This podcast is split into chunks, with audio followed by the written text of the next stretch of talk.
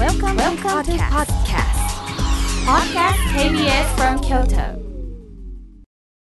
サウンド版半径500メートル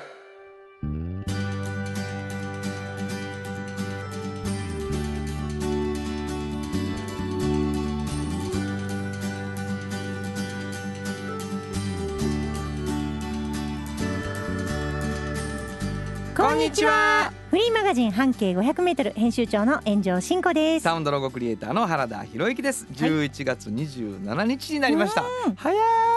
最終週。ほんまやもうびっくりするわ。あっという間。はい。なんかお便り来てる、はい、お便りいただいております。えー、ラジオネーム立東の栗さんです。ありがとうございます。慎吾さん、原田さん、初めてのメッセージ読んでいただきめちゃめちゃ嬉しかったです。うん一回読んだんですね、きっとね。ありがとうございます。時々畑仕事をしながら聞かせていただいてます。うんうんえー原田さんの曲は身近な歌詞なので興味深く聴き入っています今日はおでんを作りながら聞かせていただきますね。お二人さんの楽しいトークを聞かせていただきありがとうございます。なんて幸せなことでしなんかこう日常の生活の中でラジオを聞いてくださってるんやなっていうのがすごいわかりますよ嬉ねお掃除したり畑仕事したりパンってつけてな。おでん作ったり、はい。なんか嬉しい。いやうん。もうそうやって聞いてくださってる方がね、はい。たくさんいてくださるし、うん。でまあこれこうラジオをさその時間でラジオをつけてもらうっていうこと、うん。まあ1ヶ月ちょっと前にあった特番ではさ、うん。生放送やったし、はいはい。本当にリアルタイムでねうん。天気の話とかもそうなんですけど、でもその例えばラジコではい。1週間の間にうん。とか、ポッドキャストではい、だいぶ遅れてとか、うんでもね、うん。やっぱりそれは生活の中でその音楽が流れるということがはい。あるので、うんあのそうやって聞いてくださってる皆さんありがとうございます。ありがとうございっていう感じですよね。ます。えーサウンド版半径 500m という番組です、はい、えーたまたまチャンネル合わせたよとか、うん。初めて聞いてみるよという方もおられるかもしれないのではい、これどういうことなの、うん。あなたたちは誰なの？っていうことからまず紹介していきたいと思います、はい、えー実はサウンド版半径 500m は半径 500m というフリーマガジンが元になってできております。そうです。園長さんはその半径 500m というフリーマガジンの編集長さん、はい。これはどんなフリーマガジンでしょこれはね、あの京都市内にあるはい。バス停を一つ挙げまして、うん。そのバス停を中心に半径500メートルを、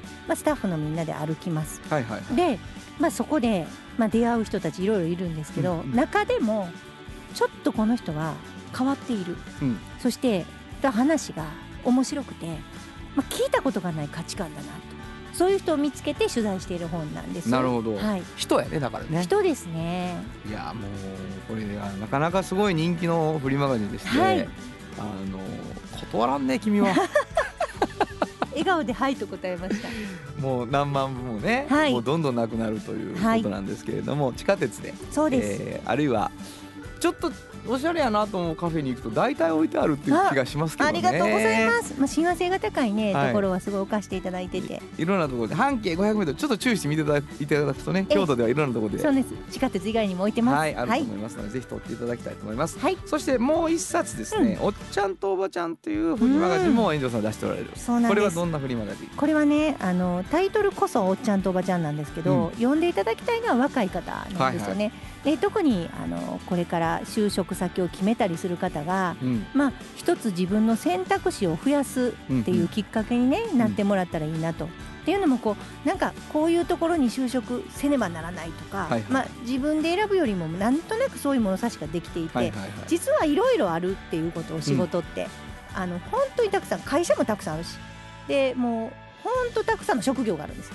それをちょっと知ってもらって そこでこう なんか体制されてる方を紹介しているようなういう初めて説明するようにフレッシュに説明してくださいますね。もう毎回す。すごい素晴らしいよね、はい。まあその2つのフリーマガジンのこぼれ話をはい。編集長から聞き出していくというのがええ。大きな柱でございます、はい。で僕は、うん。えー今から流れますうん。CM を全部作っているというね、そうですね、一つ一つ手作りでね 作ってくださっております。手はい。作りやろ？音楽は本当普通な。に。いやでもやっぱぱりこう聞いてねそこからこういうこういう会社だなとかこういう人たちだなって聞いて作っている。熱をねそうそうそう。熱量です僕らは。うん。ね、えーそんな2人でお送りしていきます番組でございます。はい。実はたくさんお便りを欲しいと思っています、はい。どこに送ればいいでしょうか？はい、えーメールアドレスは500アットマーク KBS ドット京都数字で500アットマーク KBS ドット京都こちらまでお願いします。ということで KBS 京都ラジオからお送りしていきます。サウンド版半径 500m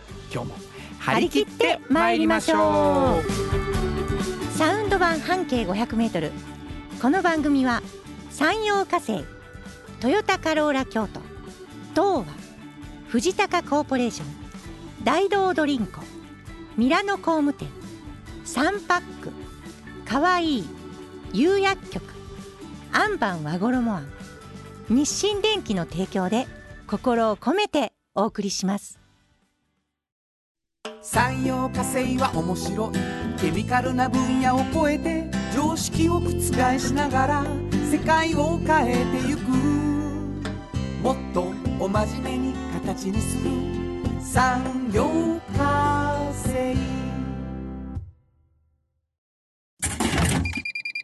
大道ドリンクはドゥはド塩はコンソーダイナミックドゥカンパニー心と体に美味しいものをダイナミックにブレンドします大道ドリンクこれからは自分中心の人生を生きよう。生まれ変わりたいあなたのために大人が輝くファッションブランド。かわいい。京都で建築を続けるミラーの工務店。誇りと情熱のある仕事でお客様に寄り添い信頼に応えます。これからもこの街とともに真心こもった確かな技術で社会に貢献する。ミラーの工務店。新語編集長の。今日の半径500メートルこのコーナーでは京都市バスのバス停半径 500m のエリアをご紹介するフリーマガジン半径 500m 編集長炎上真子がページに載せきれなかったこぼれ話をご紹介します、はい。あのー毎回毎回バス停をねうん。一、つ決めて決めて取材をされるという、はいはいはい。半径 500m というフリーマガジン。その中の記事からこぼれ話をいただくのでどっかのバス停の特集の中での記事だということで、じゃあ聞いてる皆さんにはバス停を推測しながら聞いてもらおうよと。ただ最初に編集長からヒントをいただこうよということでね、バス停のヒントをいただいてるんですけどそれについて今日お便りが来ております。はい。えー、破れ傘さん。はい。いつもありがとうございます。ありがとうございます。半径を聞いていてうんうん。最近の放送であれと思ったことを言います。何ですか？慎吾さんがバス停のヒントを出したと、うん。原田さんが言うた一言、うん。あんまり質問しすぎるのやめよう。反省してます。慎吾は聞いたら喋ってしまうから、うん。いやそれは困ります。うん。慎吾さんがそこそこうまいヒントを出しても、うん。そこから原田さんがうん。さらに質問をして、あれこれやり取りがあるうちに慎吾さんが喋りすぎてヒントがおかしくなりかける。それでこそヒントのコーナーが面白くなるんです。原田さんの質問は絶対に必要です。どうかよろしくという。深い。深いな。そうなんや。いやだから先週とかね、うん。あの龍谷大学うん。をイメージするののヒントとして、はいはい答えは龍谷大学バス龍谷大学前だったんですけどね、南の方のドラゴンを言ってましたから、ね。はいはいはいはいそうですだいぶ前でしょ言うてはったからドラゴンって漢字か？漢字にすんのか？とかって俺が突っ込んでいくとそうか。ドラゴンバレーとか言いそうやんか。なるほど。そういうそのあなたの言い過ぎるサービス精神に突っ込めっていう指令がまあ来てるんですね。はい。なので恐る恐るでいいですけど今日のヒント。あの今回ははいはい。またあの新しいニューアングル。ニューアングルでニューアングル。ははい。いいろいろ考えてるんですいつもね。はい。今回えっとスリーヒントクイズですね。なもうもう全然分からへん。クイズなんかヒントなんかが分からへん。スリーヒントを出しますのでうん。当ててください。当てるんですか、うん。つのキーワードを出します。三つのキーワードで、はい。それでえーここのバス停を当ててくださ大い丈夫かな？ヒントの意味とか分かってんのかな？分かってんの？はい、はい。どうぞ。いきます。はい。えー左京区。お 左京区な？極楽。極楽、はい。寺。ものすごいいいヒントなんですこれ。これで大体あーって思ってもらったらいいんです。極楽の。うん。極楽はい。寺。はい。でこれなんとか寺とかなんですね。さあ 言いませんもうすごいやん。すごいでしょ？はい。えー、お寺の名前と極楽がちょっと関係がある。関係あるかな？もうだそから左京区にある。あのねスリーヒントなんですよ。だからこれ以上は喋らないんです。このスリーヒントで分かってもらったらと思います。わ、はい。かりました、はい。えー協力します、うん。左京区はい。極楽。はい。寺。はい。これは G じゃなくて寺の方がいいんですか？えーっとこれは内緒です。そこは言いません。それはわからないですね。あそうですか、はい。い、やもうよかった。要因じゃん耐えた耐えたんじゃんいいでしょ？はいはい。はい。あもうこんなもんで。わかりました。は、はい。いじゃあ、えはい。ー、極楽音を。なんでしょう？うん。あのねとりあえず行きますね。はい。はい行きましょう。はいはい。はいどうぞ。はい。えっとですね、はい。あのー久しぶりにこの喫茶店に私最近行ったんです。あそうなの？もう何年か行ってなかったんですけど、うんうんうん。まあもう変わっていなかったんです。ここの店主が。はい。そして店が。はい。草京区にあるねうん。このアンティークのあはい。の、まあ、カフェなんですけれどもまあコーヒーと紅茶以外一切ないカフェなんです、はいもうカウンターしかなくてうん。コーヒーと紅茶だけ。あとあるのはアンティークの雑貨類が置いてあるんですよ、うん。でねあのーまあ、まあ柱にねうん。ボンボン時計がはいはい。こう飾ってあってね。うん。もう忘れた頃にボーンって本当にね時をこう刻むんですけど、うん。まああるのは本当に70年代までのうん。世界なんですよ。例えばこう江戸川乱歩とかのね、うん小説に出てくるようなもちろんそういう小説もあるし漫画もあるしでこうその時の、まあ、女性の衣装にふさわしいようなブローチとかアンティークのイヤリングとか、はいはい。そういうものもあるし絵はがきっぽいもの。うん。でもちろんそういう小説とかもたくさんあって小説は全部、まあ、古本なんですけど、うん。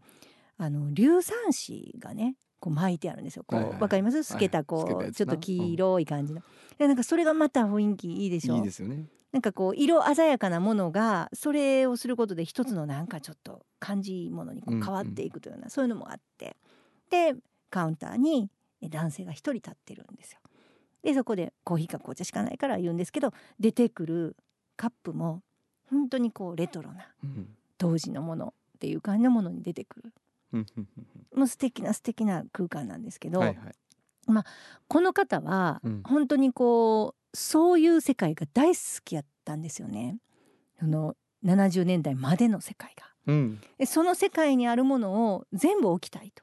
自分の店で。あの空間もすごい小さいんですけど、うん。ちょっとこうアンティークにふさわしいようなうん。洋館の1はいはいはい。階なので、ものすごく感じもよくってうん。イメージもいいんですよね。本棚もすごい古いものが置いてあって。だからなんか喫茶店ってどっちかっていうとこうなんかいろんなもの食べたり飲んだりするようなこともあるんですけど、ああいうコーヒーか紅茶だけしかないところでなんかああいうものに囲まれてる時間。はい。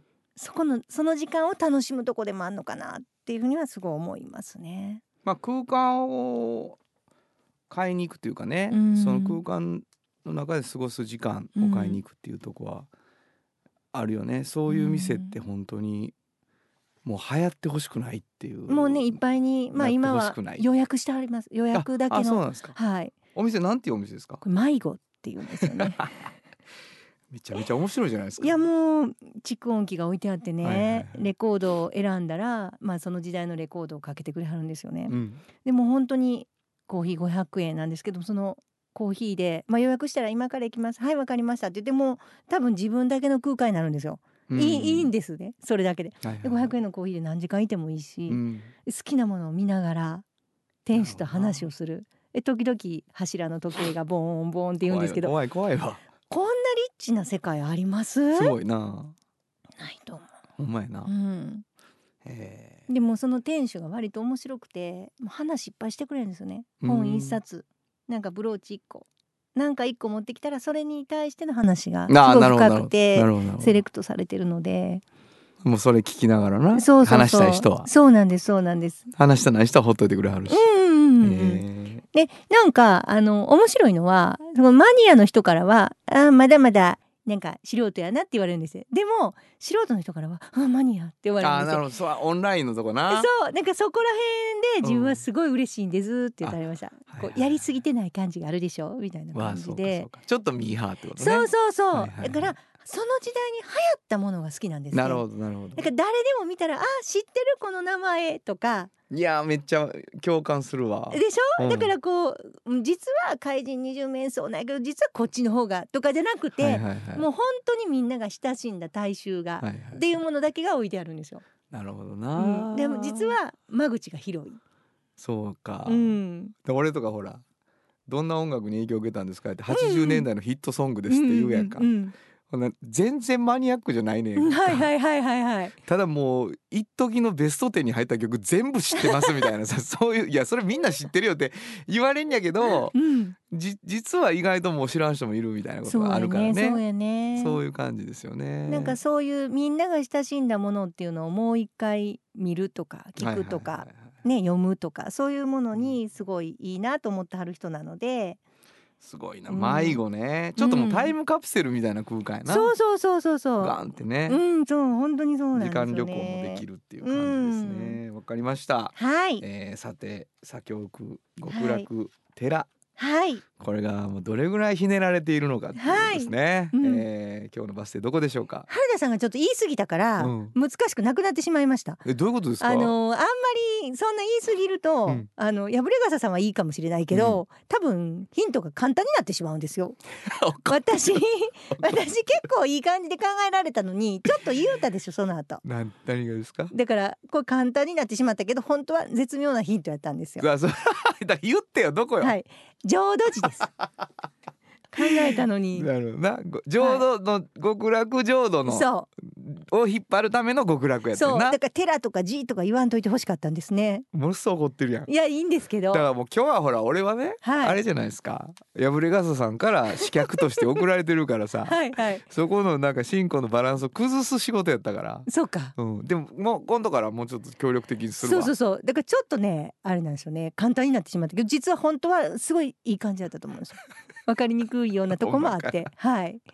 みんながクエスチョンを頭に浮かべながら そうかっていう雰囲気が出てますけどね、はい。えー、新語編集長今日の半径 500m 今日は京都市バス浄土寺停留所の半径 500m からでした。FM94.9 メガヘルツ。AM 千百四十三キロヘルツで KBS 京都ラジオからお送りしています。今日の一曲、はい。ここで今日の一曲なんですけどまあ、うん。70年代のうんうん。こうフォーク。はい。迷子さんでも認めてほしいなと思いますけどね、うん。はい。えーちょっと選んでみました、えー、橋田紀彦とシューベルツで風。本当はここでジャスラック登録の名曲が流れてるんだよいやもう思うところのフォークはい。いう感じですけどね私あの KBS ホールでうん六十五周年記念の時だったと思うんですけど、はいはい北山治さんが司会をされて、へー橋田さんが車椅子で出てこられてわあわあビッグゲストで、すごいな、はい私これ聞きました。みんなで歌いました。あみんは。ないでな、はい。こうみんなで歌える曲っていうのはやっぱりすごいとこやね、うん。えーお送りしたのは橋田紀彦とシューベルツで風でしたじっと支えて未来を開き京都で100年超えました。大きな電気を使える電気に変えてお役立ち。お役立ちみんなの暮らしをつなぐのだ。日清電気トヨトヨトヨタカローラ京都。カロカロカローラカローラ京都。京京京都のカローラ京都トヨタの車トヨタの車。大体何でも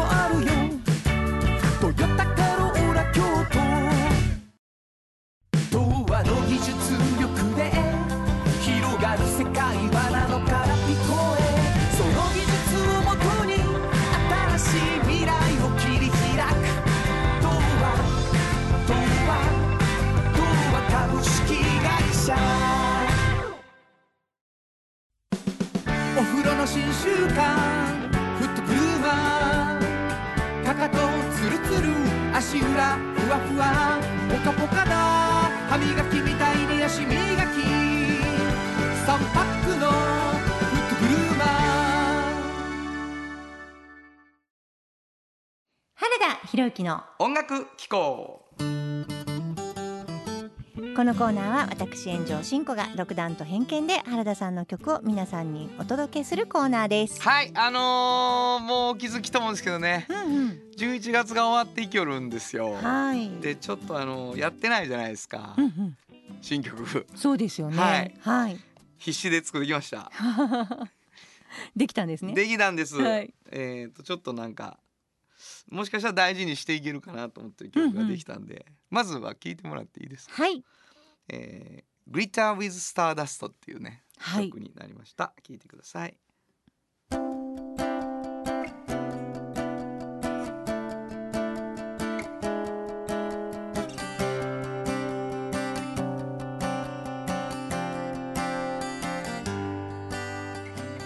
Glitter with Stardust 注ぐような Love 光。るその闇の中月明かりが。足りない夜は。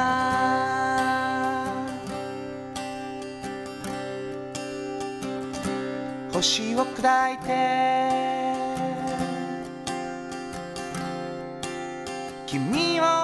ますよ」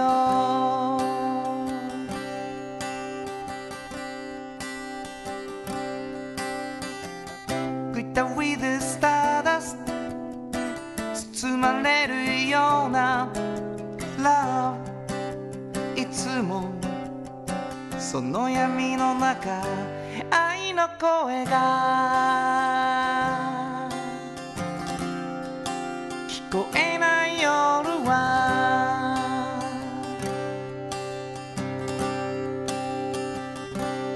癖になって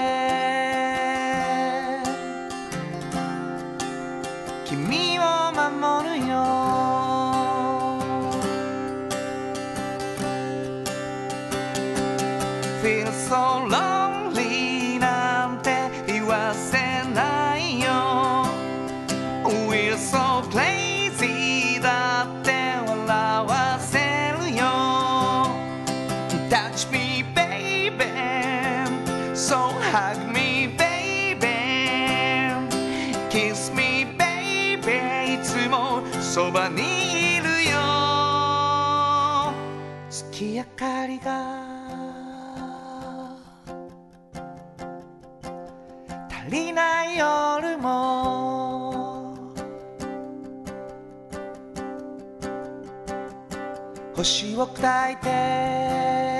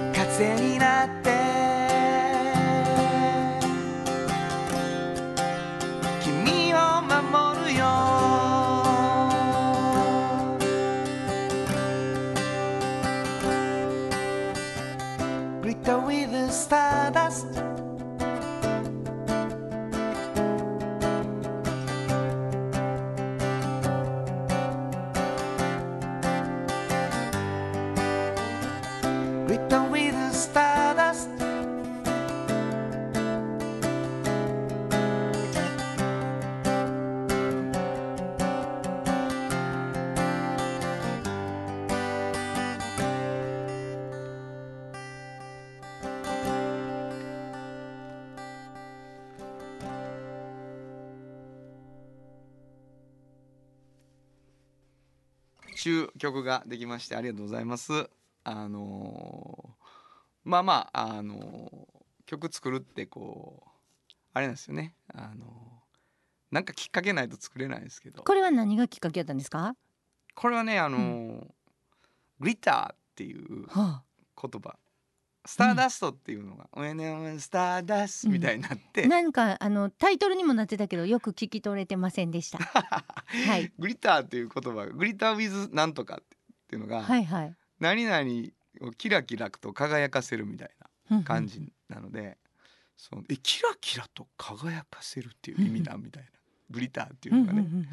それすごい感動して、うんっていう曲を書こうと思なるほど。ったっていう感じやね。そういうなんか言葉から曲できる時あるんですね。いやもう結構多い、それであったらあしばらくそのことばっかり考えてるっていう感じですね、っていう曲でした、なるほど、えー大事にします、はい、はい、えー以上原田博之の音楽機構でした。サウンド版半径500メートル京都で建築を続けるミラーの工務店。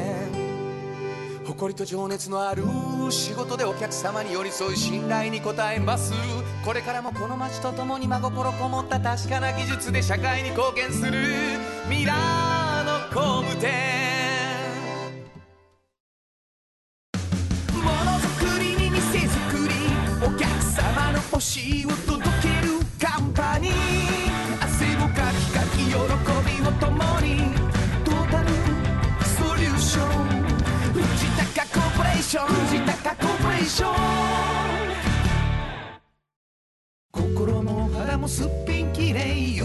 姉妹が京都から発信する簡単なのに満足できるスキンケアシリーズ。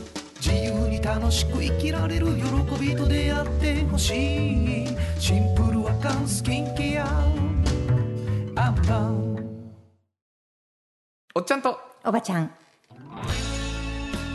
このコーナーでは仕事の見え方が少し変わるフリーマガジン「おっちゃんとおばちゃん」の中から毎日仕事が楽しくてたまらないという熱い人またその予備軍の人々をご紹介しているんですがはい、今日はですね、うん、ちょっとリアルおっちゃんとおばちゃん。そうなんです。であのー皆さんよくよく知ってるね、うん、えーまああの大人の個個性服ブランドうん、みたいな。うん、可愛いはい、あのジャズっぽいやつ。はい、あ、もうサウンドロゴも流れてますね。れてるんです、はい。でも女性のボーカルの方がいいんちゃうかみたいなことで女性ボーカルも撮ったやつですよ あの例のね。はい。あの方。はい。覚えてるよ、あ覚えてるよあの方、うん。っていう方。もおられるかもしれません。聞いてくださってる、この方をゲストにお迎えしました。自己紹介お願いしますはい株式会社ワンピースかわいいというブランドやってます。久本です。ありがとうございます。ポップやで。うん。ポップな服今日の着てはる。格好もすごいかっこいいいでしょ。やもう説明するのが難しいわ。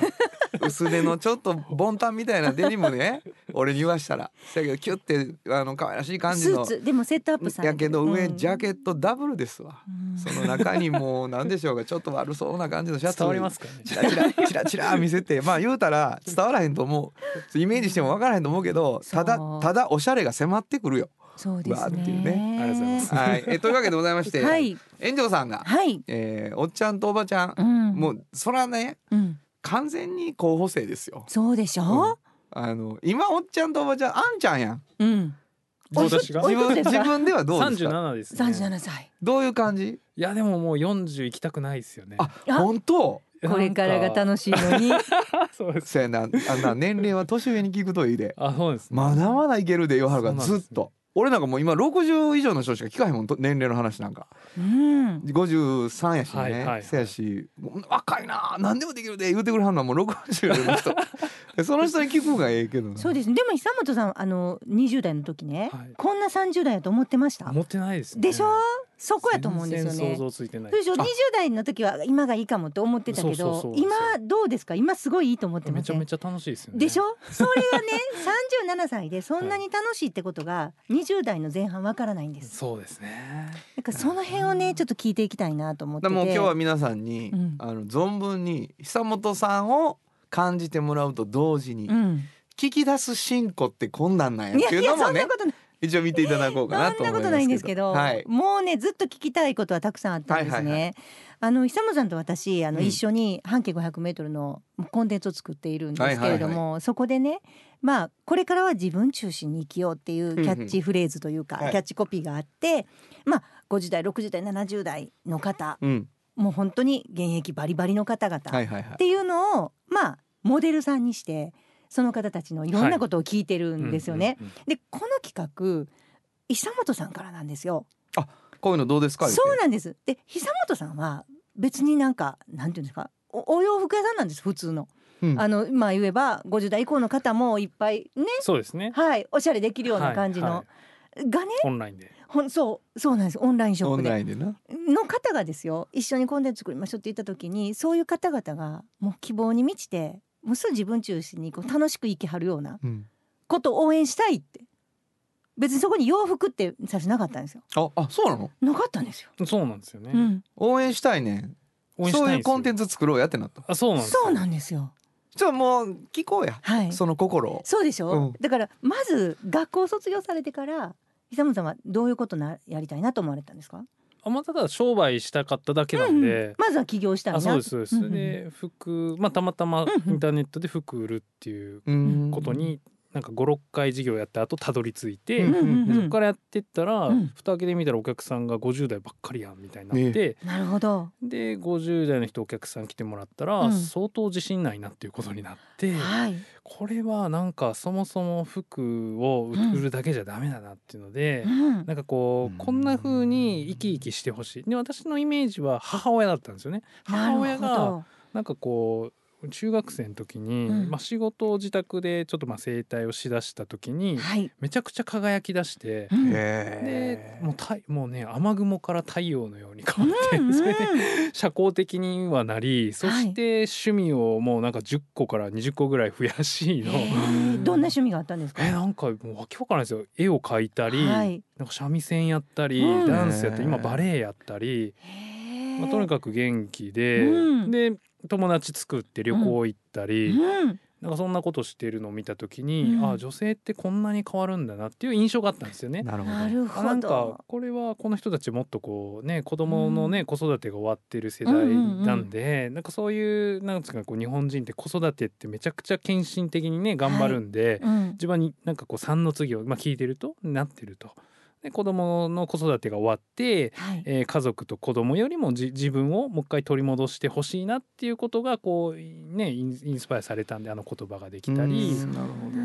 でその生き生きしてる人を見たらうん。あ自分もこうなれるんだっていうイメージが湧くじゃないですか。うなんんかそこをもっとこう作っていきたいなとか。まだからお母さんの実体験というかあね。久本さんが味わったお母さんのこう変化っていうのですね。やっぱりこうそういう世界が他の女性にも作れたらいいなと。そうですね。だからなんか洋服屋さんで洋服っていうものを売っているっていう行動ですけど、はい。基本的にはそこからはい。なんか良い世界ができればいいなっていう。あそうなんですよね。その楽しみとかねうん。楽しみ方をなんか伝えつつ、まあ、うん服もまあ売れたらいいんじゃないかなとは思いますけど、なんかそれがね原田さんうちのねあのコンテンツ作って実際まあ素人のモデルさんばっかりなんですよ、はいはいもう本当に見違えるに変わらはったんですよ、ね、いやもうそうねこれ実験結果ね。5を重ねるごとにね。いやもうびっくりします。ほらもうちょっとしたもんになってきてますからね。そうなんモデルとして。よ。それであのなんか好きな服はあったけど、はい。はいそんなに洋服にそこまで興味を入れたわけじゃなかった方もいっぱいいるんですよ。なるほど。でもなんかこうやってね勇さんのとこのまあ服着たり違う服着たりいろんなことでこうやっていくうちにものすごい好きになっていくんですよ。そうファッション自分がこうなんかこういろんな小物を持ちながらうん。立つのも楽しいし、ね。踊り始めてくれる人もいて。本当に。すごい。でなんか趣味も本当おっしゃってたようにこんなことやりだしたあんなことやりだしたって皆さんおっしゃってあ増えてるんくださっですね。増えてるんです。あ。ー最初は抵抗があるんですよ。こうやって立ってくださいっていうだけでもえー、ちょっとそんなんしたことないんでなんですけどうん。今はもう自らこんなんどうやろ？うみたいなポージングをしてくださるようになって、なるほどね。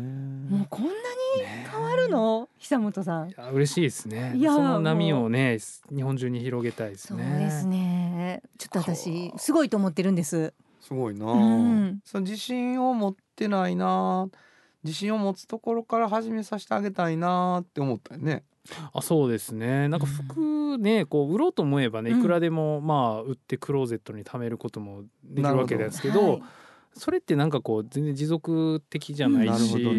なななんていうんですかねこうう売って終わりと言いますかね、うんうんうん。でそういう業界なんやなって入ってみて分かって。そうかそうか。そこを変えるってことね。ななんなんかね本質的にはそっちにファッションって持っていかないと、うんなんですかねこうただ着るだけの服で、おうん。なんかこうストレス解消？まあ買うのは楽しいですけどね、はい選ぶのは楽しいですけど、まあ、結局それで人生がちょっと変わっていかないと、うん。なんかももったいないと言いますかそうね。ですよね、はい。だからこういうふうに一つの職業からなんかこう、まあ、世界作るじゃないけど、うん。こんな世の中やったらいいかなってうんうん思っうんてそれを実現していこうっていうはいはいはい。癖があるんですよ。そう癖なんですよ。伊沢本さん。好きなるほどなそういうことをねなんか一個のことで何かそれをこう媒介にして違うもんをこうねもっと大きくはいはいはいその商売を広げるっていうのはまた違うんですよね。それをきっかけにちょっとこう理想的なね、はい。社会を作っていこうとされてるのでこういうアイデアって、はい、まあ37歳ですけど、はい。い、つぐらいから思うようになりました？も2 5 6でうん。一回商売でなんかちょっと悩んで、うん。でも小坂雄二さんっていう、うんうん。まあ、本を書かれてる方がね、うんいらっしゃってで、まあ、いろんな本読んだ中でそれが一番しっくりきてこうなんか飽きないっていうか商売って、えっとなんかこういうふうにした方がいいよっていうのでそれがそのこれからの商売っていうんですかね消費っていうのは便利で楽でなんかこうなんですかねんなんだろうもう簡単なものはい。とあと、まあ、人生をワクワクさせるもの、うん。うん。2つ変わります。2つになってきますよと。はいはいはい。であなたの商売はどっちですかと。皆さんどんどんこう人生をワクワクさせたいと、えー思ってるでその波にうん。こう乗るじゃないですけど、そはい。そこを作っていったら、うん。市場も大きくなるしえっ、となんですかね。なんかこうやっててこうお客様から喜びをいただけると。うんうんうん。ただ便利さだけ追求すると別にありがとうもないと。うんうんうん。で、まあ、そっちってやっぱり結局アマゾンだとか、はい。イオンコンビニとかね、うんうんうん。そうそういうものになっていくわけで、うんうんうんまあそれはそれでねいいんですけども、うんうんうんでも人生をこう楽しみたいという思う人が増えているわけなんで、そうですね、はい、そこを導いたり教えたりうん連れて行ってあげる方が自分はやりたいなっていう感じですね。でも大成功やと思うんです。私肌で感じるのでそうやね。久間さんのしてはることをすごいと思って。これなんか最近執筆であそうなんですね。それはね、また別の、まあ、組織づくりの組織作りのな、本なんですけど、まあ、あの僕たちはみんなで会社を経営することにしたっていう。本なんです。けどねだからそれを一人でやってんじゃなくて、うん。会社でやっていくときにさ、その会社なまあさっきの話もそうだけど、うんうん。能動性みたいなことをうん。相手にちゃんと渡していくっていう作業じゃない？比較的その。はい自分で本当に着たいと思う服を着てみてうん。輝く。うん。で同じように自分の会社を能動的にこう一緒にやっていくみたいなことをなんやろうなとは思って見てるんですけどね。あそうなの。まさにそんな感じでそうそう。でまあそれはまあファッションの軸じゃなくて、まあ、組織論そうですよね。の軸でうん。なんかこう楽しんで働いてる人がなんかあまりにも少ないなって、うん。で自分は楽しいのになんでだろうってそのギャップに気づいたんですね。あこれはさっきの能動的？そのうん。自分うん。自分を中心としたそのなんですか無我夢中になるその内発的動機？をベースにした組織づくりの方が、えっと自立自走して、えー手放しでみんながこううん。前に進みやすいんじゃないかというので、だからもうこのままいったら完全におっちゃんとおばちゃんの一人になっていくそうなんねですよ。あのねうちの本で取り上げる。だからあと10年20年されたらちょっと取もうあ材に行きたい。とはおっち。ゃんになるのを待つだけなんそうなんですよ。あそういうおっちゃんを特集してるんです。そうそうそうそう。今は予備軍としてやけそうど、そうそうそう。10年後は多分おっちゃんとして、まあじうん20年後でもね、そうですけどね。なんか久本さんといつもズームするとね、うん。後ろにもう女性がねあれ多分あの あの組織の女性たちがもうそれはそれはもう喋りながら輝いていろいろ子供の話とかもしながら久本さんの声聞こえへんぐらい 聞こえへんぐらい後ろですごい組織がワイワイなってるのが見えるんですよ。ものすごい面白いですよ。ー君もやけどな。そうですかね。はいそうですね。おばちゃんってことですか。おばちゃんなんですまあもちろんそうですよ。めちゃめちゃおばちゃんなんですもう俺はもうそうです。あのもう代表ですからね。頑張りますいやいやもうなんぼでも話聞きたいですけどね、はいはいはいあのーこうやって本人から聞くおっちゃんとおばちゃん、うんあるいは予備軍もやっぱり面白いので、面白いです。またねそんな感じであの、うん来ていただきたいぜひありがとうございますぜひ来てください。ねはい。えーというわけでございまして、えー本日はですね、えーもう一度お名前をくださいはい、えー、可愛いというブランドを運営してます久本和明と申します。久本社長をお迎えしました、えーリアルおっちゃんとおばちゃん、はい。ということでしたありがとうございましたサウンド版半径500メートル今日のもう一曲はい。あのー久本社長にうん。聞きましたはい。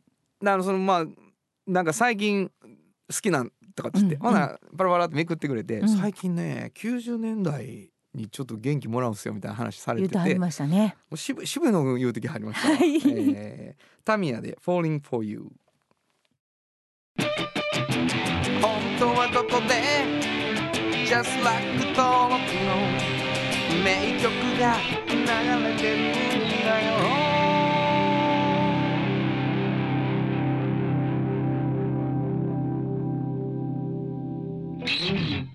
あのーうん。結構クイーン・シン・ジョーンズと関わってたりですね、はいはい。あのビバリーヒルズのあのドラマあったじゃないですか、はいはいはい。あれにちょっと出てはったりとか青春白書ですか？そうそうそう、はいはいはいえーということでございまして、わ知ってるっていう方もおられたかもしれません、うん。えー久本さんから推薦でございましたタミヤで Falling for You 童話の技術力で広がる世界はなのから聞こえ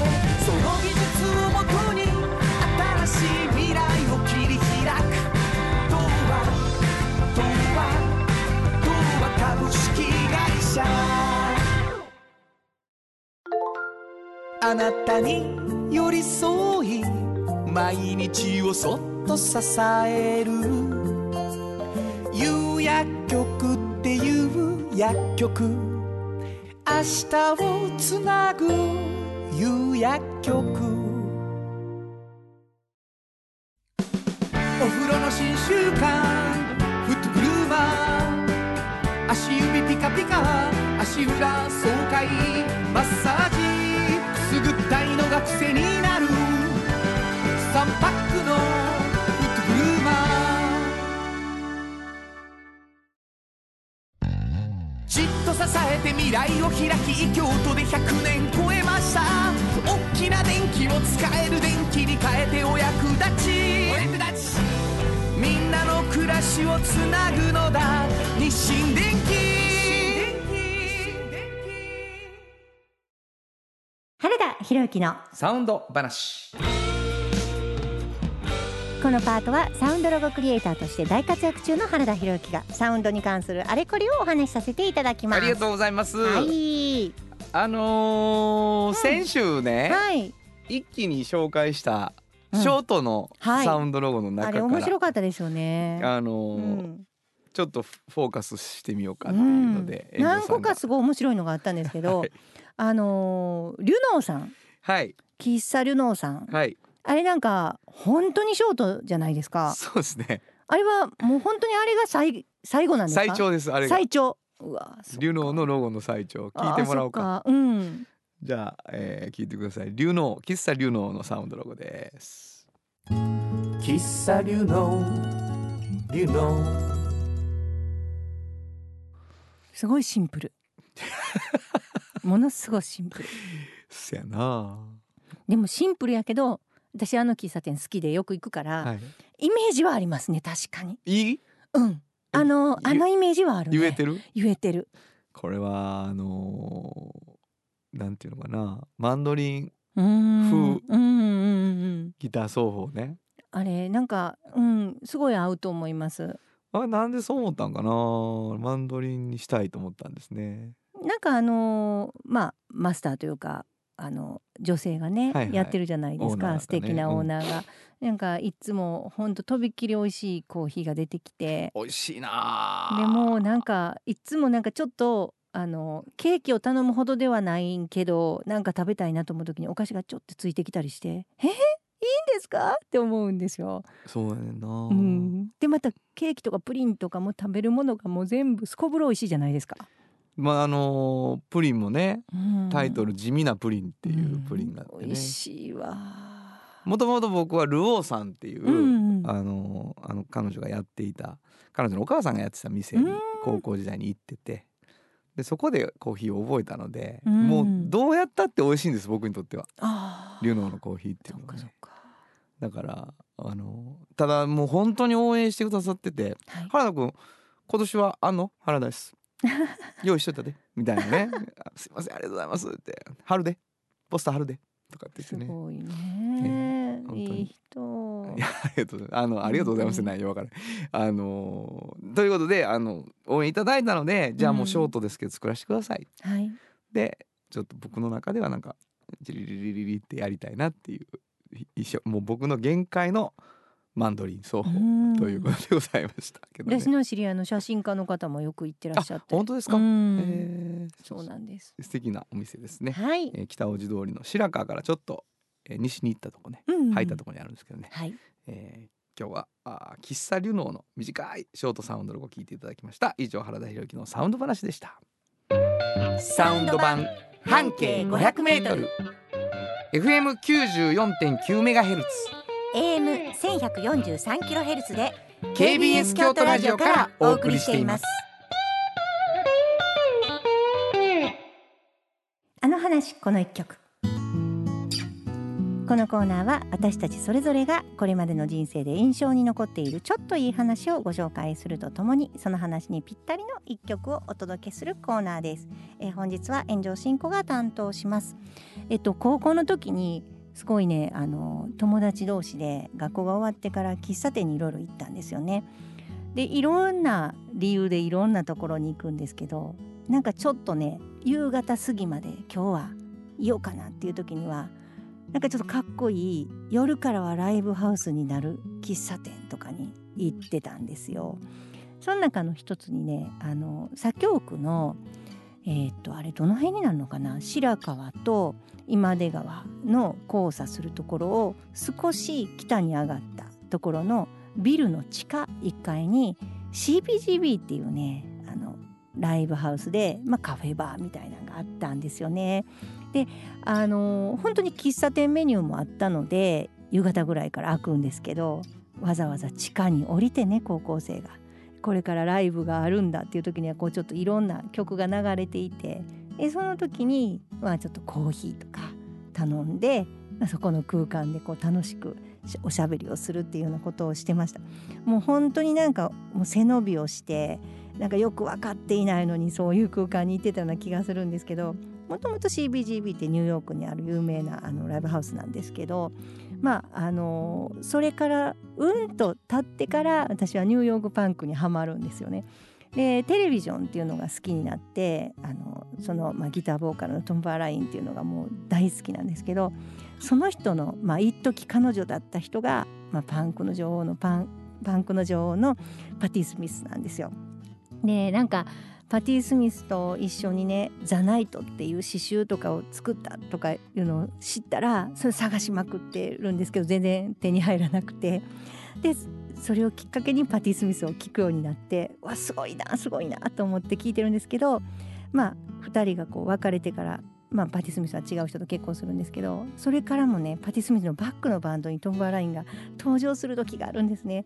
もう聞いたらもうすごいかっこよくてもうそれがこう こんなところで弾いているっていうもうトンバラインの特徴あるそのギターがめちゃめちゃ好きでそれがちょっとあの聴けるのを今日は一つ選びたいと思います、えーパティ・スミスで「エイプリルフール」本当はここで Just like 登録の名曲が流れてる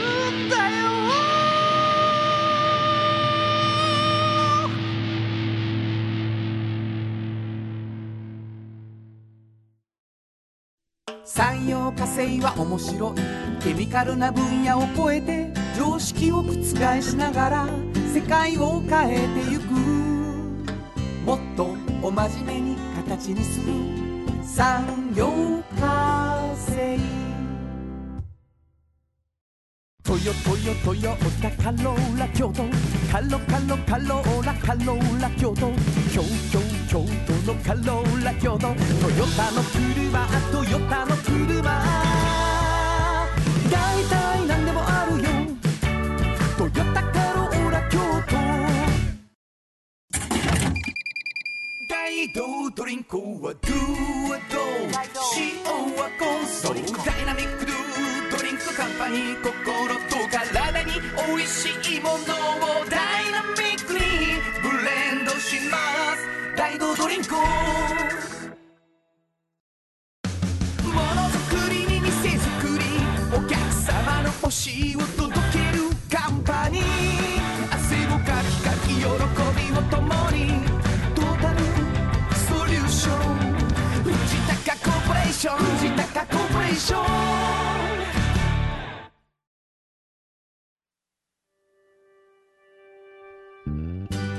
あっという間にエンディングでございます、CBGB、うん。あのー僕ね、うん。予備校がはい。あの白川通り沿いやったんですよ。ああそうなんですでね、あのうんーめちゃめちゃパンクロッカーが多い予備校やったんですよ。ほんであのーまあラバーソールではい。来るわけみんな。はいはいはい。予備校によ。はいほんであのーリーゼントで来んのよ 一人が。で僕僕はあのパンクロッカーではなかったんですけど、ミュージシャン志向ですね。はい。ほんでただ僕その絶対にあの予備校時代に友達作ったらあかんと思って最初、でも目立ちたいっはいていうのがあるからあのマスタッシュをつけて、うん。口ひげを生やして予備校に行ったんです、うん。うん。うん。18のうん。最初にね。なあ。でもひげの生えた予備浪人生。しかもマスタッシュだけの。面白いね。ほらもうさどう見ても2浪以上なんですよ、感じがね。だら2浪二浪にいっぱいおったわけ不良が、不良パンクロッカーが、うん。そいつらがもうバンバン寄ってきて、うん。気がついたらものすごい2浪と3浪の軍団の、うん。あのなんか仕切ってるような感じになってたよ友達作る気なかったの。仕切っていた？仕切ってるかまあななんか束ねてるみたいになっちゃったわけよ、ほんでそこに結構みんなミュージシャン志向の連中が集まってて、ほんでこれやばいなってこれ浪人長い浪人生活になりかねんぞっていう話になって、であの頑張ろうって話になってね、そのメンバー。で頑張ることになってその代わりなんかライブしようぜうんうん。大学に受かった暁には、うん。って言って予備校の最後にはいその祝賀会をねはい。全員なんかどこどこそに受かってみんなにいろんな連中も。うん。やったのが CBGB、えーすごい。CBG 貸し切りで地下で地下でそこでみんなでやりましたよ。かっこよかったでしょあそこ。いやもうあの皆さんに本当にお知らせしたいですけど、うん。高校生女子うん。学校帰り CBGB は不良です。そんなことない100%そんなことない。カフェバー言ってましたけど ほぼカフェの度合い薄いですからね。これアルコール入ってるから非常に高い。そんなことないです。もう高校生やから私真面目やからね。部活の後やし。もうなんかちょっとコーヒーっていうのをもうココアとかないんでね。はい。コーヒーは、うん、飲めるんで。いやいやまあ素敵なとこやった？そうですね。もう青春のワンシーンでございますよ、はい。えーというわけでございましてそんなこともありつつですけれどもね、はい。あのー私たちはい。お便りをうんたくさん欲しいと思ってましてですね、に、うん、あのどんなお便り送ったらいいのよ、うん。みたいなことがさ言われてるので、改めてですけどね、あなたの半径 500m をテーマに、はい。身の回りにいるこんな人身の回りで起こったこんな出来事などぜひぜひ番組まで送ってください。はい。これはディレクターの方がもう毎回言ってほしそうにうんうん書いてくださってるんですけど、はい。ほとんど言わないっていうね お便りテーマでございます。そしてですねメッセージをいただいた方の中から抽選で2名の方にはい。フリーマガジン半径 500m おっちゃんとおばちゃんをそれぞれ1冊ずつプレゼントしていますね、はい。これあのプレゼント希望の方はどっちの方がプレゼント希望だということと、はい。えっ、と住所を忘れずに書いていただかないと送れない、ということですね。はい、えーメールアドレスどこに送ればいいですか？はい、メールアドレスは500アットマーク KBS ドット京都数字で500アットマーク KBS ドット京都こちらまでお願いします。はい身の回りにいるこんな人や身の回りに起こったこんな出来事を僕らもまた話してみたいね、自分らのことね。本当に。特集記事と以外でもね、はい、えーぜひお便りを送ってください、はい。ということで午後5時からお送りしてきましたサウンド版半径 500m お相手はフリーマガジン半径500メートル編集長の炎上真子と。サウンドロゴクリエイターの原田博之でしたそれではまた来週サウンド版半径500メートルこの番組は山陽火星トヨタカローラ京都東和藤高コーポレーション大道ドリンコミラノ工務店サンパックかわいい釉薬局アンバン和衣庵日清電機の提供で心を込めてお送りしました。